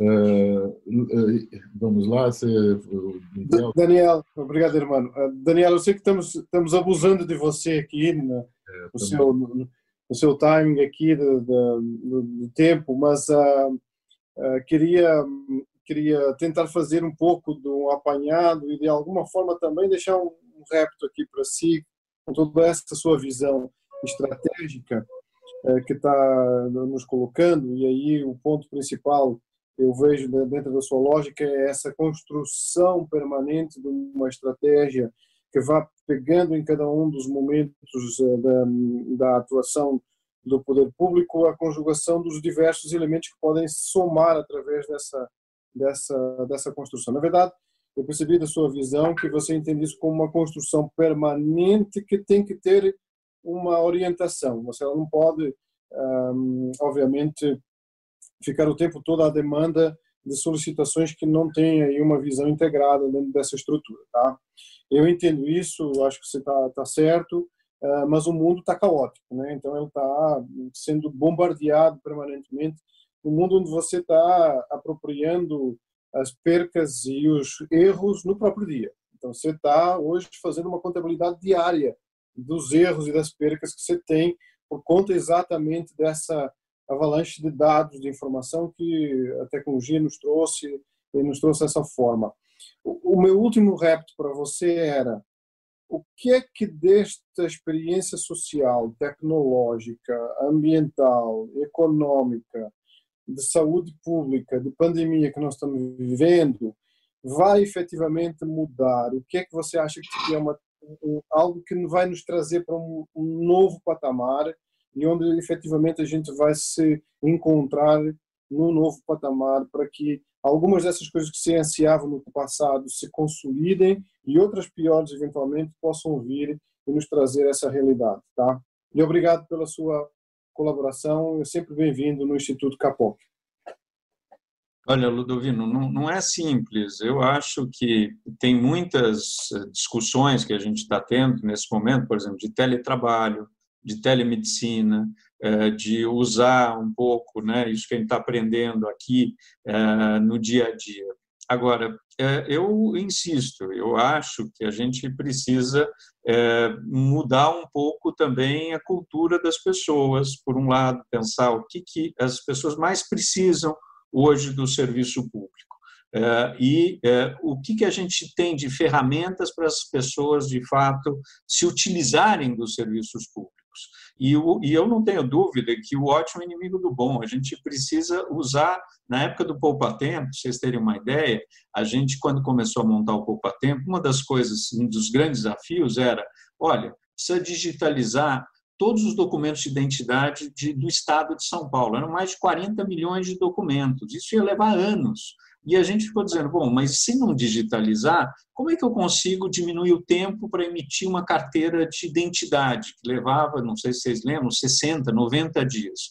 Bom, a gente mudou o fluxo, a gente foi criativo, a gente foi inovador, a gente levou os papiloscopistas, que são aqueles que conferem a digital, se você é você mesmo, se bate com a tua carteira, lá para a ponta. Ou seja, eh, eu estou dando esse exemplo para mostrar que eh, nem sempre é só tecnologia, nem sempre eh, a gente precisa entender o processo, entender onde a gente quer chegar, ver que condições a gente tem para chegar nisso e usar as ferramentas que a gente tem e muitas vezes fazer o que dá para fazer num primeiro momento e depois fazer o ótimo. Então, eu acredito muito nisso, né? E envolver quem faz parte do processo, que muitas vezes tem ótimas ideias, né? O sistema de educação, a gente tem que envolver os pais, tem que envolver os professores, não pode simplesmente alguém baixar e dizer é assim que tem que ser. Né? É, e isso sim vai mudando a cultura, e aí sim esse amálgama com uma tecnologia é, moderna ajuda a gente a chegar em boas soluções.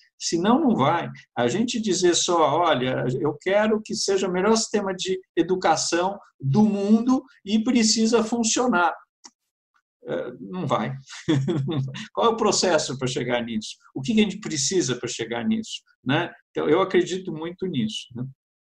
Eu vou pedir para o Miguel dar umas palavras finais muito rápidas. O Irã está ali, olha, com a cara dele de alemão ali, que vocês percebem. Mas ele estudou numa escola alemã e ele está com. Diz: ó, o tempo passou. Eu vou pedir para o Miguel fazer algumas palavras rápidas, Cainha e depois o Daniel. Não, muito bacana. Eu acho que tudo que a gente ouviu aqui, o Daniel, nossa, ele, ele não simplesmente ele mostrou o que foi feito, o que está sendo feito, mas ele mostrou o que pode ser feito. Eu acho que isso que é o mais importante, né?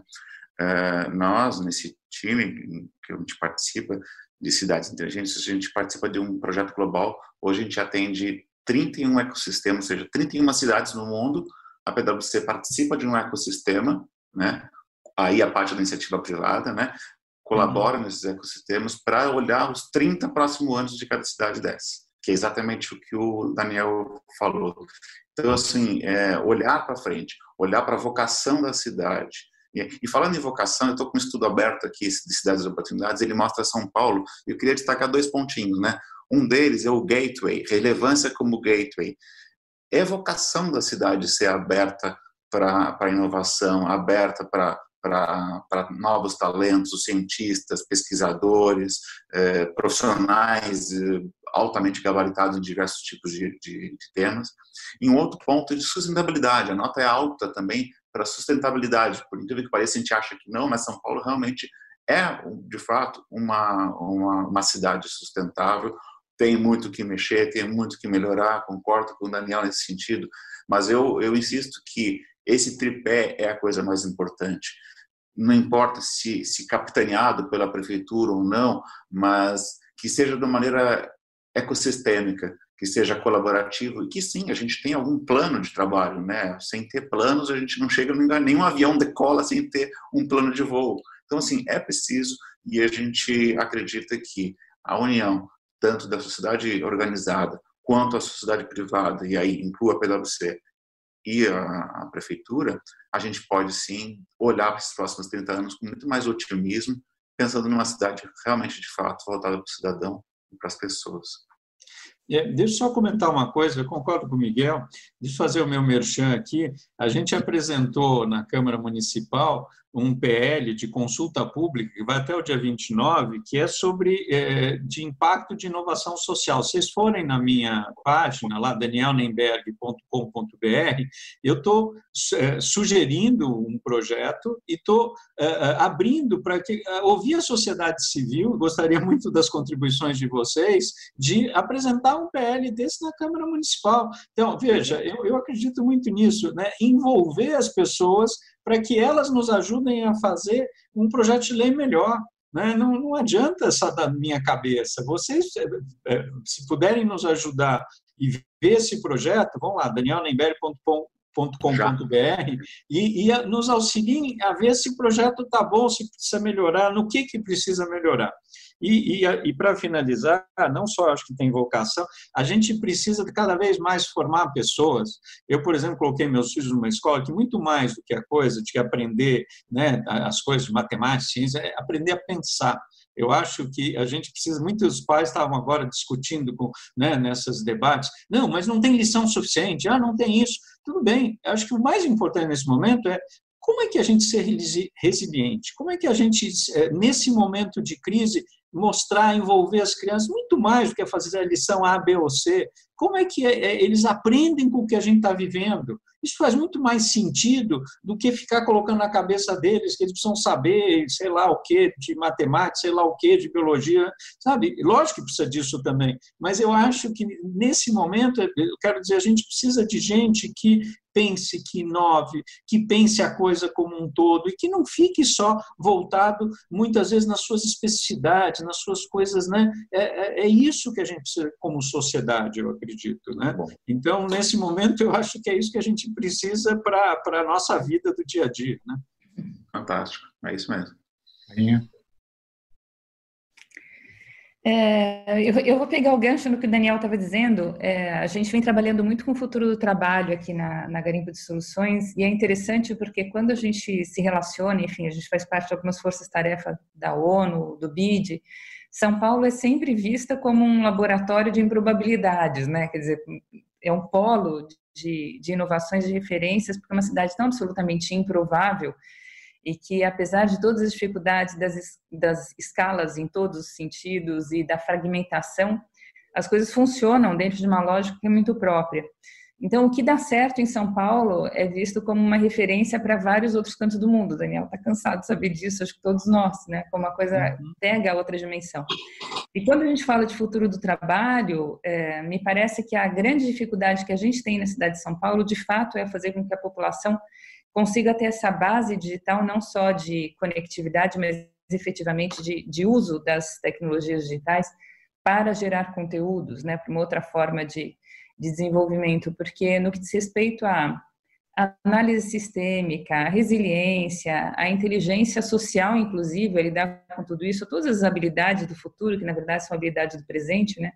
E que a gente cada vez mais vai ter que levar para o futuro como canivetes suíços, me parece que nós, paulistanos, por nascimento ou por opção, vamos sendo doutrinados ao longo da vida a, a desenvolver isso. Então, nessas várias vocações que, de fato, a cidade de São Paulo tem nas suas, nas suas fragmentações, desse arquipélago urbano que nós somos, é, nós conseguimos desenvolver essas, essas questões mais vinculadas à inovação como forma de pensamento e conectividade, é, eu tenho a impressão de que a gente vai conseguir de fato dar um grande salto, né? Se a gente conseguir beber disso tudo que nós todos em conjunto estamos elaborando. E faço votos aí que não só o, PL venha a termo de uma forma meritória para a cidade, parabéns, Dani, por mais isso, mas que a gente consiga ter uma continuidade nesse bom trabalho que você veio aí semeando, e eu faço ideia da, das 35 horas por dia que você deve ter trabalhado para que isso tenha, tenha acontecido num prazo tão exíguo, que tenha continuidade, eu acho que isso vai depender também de, de todos nós, né, da gente fazer com que é, essa continuidade se dê, se dê independentemente de quem vier a assumir. E Dani, já estou começando a distribuir os santinhos aqui, viu? Ah, obrigado. É, não, que eu... obrigado, Caio. Mas eu ia falar sobre uma coisa importante e a Cainha colocou muito bem. Por exemplo, a gente segunda-feira lançou a Frente Parlamentar de Games. Eu envolvi a Soninha, que é de outro partido, o Suplicy, envolvi o Polis, cada um de um partido diferente, a gente lançou. Por quê? E envolveu a Abra Games, games é uma coisa maravilhosa. Ninguém sabe, pouca gente sabe. O Brasil é um dos maiores produtores de games. Né? Tem gente que faz coisa muito legal. Né? Tem o Big, tem o Comic Con, uh, tem tanta coisa interessante acontecendo nessa área e que precisa muitas vezes de uma forcinha para uh, melhorar a questão do processo, não ser tão burocrático, melhorar a questão dos impostos. E numa dessas, o Brasil talvez consiga ser entre os três primeiros, né? e não precisa ser mas envolve a juventude, faz coisas legais, educativas, né? E eu vejo, meu filho de 14 anos, minha filha de 11 adoram games, né? E como é que produz isso? Né? Só para dar um exemplo, tem tantas áreas, né? É, como eu citei, a gente tem o Perifacom, a gente tem é, a Campus Party, a gente tem tanta coisa. É, São Paulo é um espaço extremamente criativo, eu não tenho dúvida disso, é inovador, né? Eu acho que a Cainha mais que ninguém conhece isso. É, é, muitas vezes a gente precisa de pequenos auxílios aqui e ali do poder público, da iniciativa privada, das universidades para conseguir ir adiante, né? E tanta coisa que dá para fazer em setores diferentes e que dá para mostrar para o mundo que a gente consegue chegar lá, entendeu? Mas lógico, eh, precisa de, de, de gente, de tempo, de capacitação, de mudança de cultura, mas eu continuo sendo otimista apesar de tudo. Eu acho que a gente ainda chega lá. Irã? Bom, muito bem, nós estamos caminhando aqui para o nosso encerramento de mais uma mesa inovadora do Instituto CAPOC de Inovação. É, também fazendo merchandising do Instituto, volto a dizer, o Instituto é a casa do profissional de inovação, aberto a todos. Fiquem próximos, agradeço é, a presença dos associados, dos seus convidados, agradeço em especial ao Daniel, ao Miguel, e a Cainha por toda a contribuição, ao, também ao presidente do nosso Conselho Deliberativo, Ludovino Lopes, ao nosso diretor executivo, Hermano, ao Guilherme Rezende, que sempre nos apoia silenciosamente e coordena uma série de projetos no Instituto. E eu espero que esses aprendizados de hoje, todo esse trabalho maravilhoso do qual vocês fazem parte, possa também ter um efeito indutor sobre outras cidades brasileiras, não é? que acredito que possam muito se beneficiar também das experiências de São Paulo e ampliar o seu potencial com o que está sendo feito aqui. Muito obrigado a todos e estamos encerrando, já os convidando para a próxima mesa inovadora que nós é, brevemente estaremos divulgando. Até a próxima.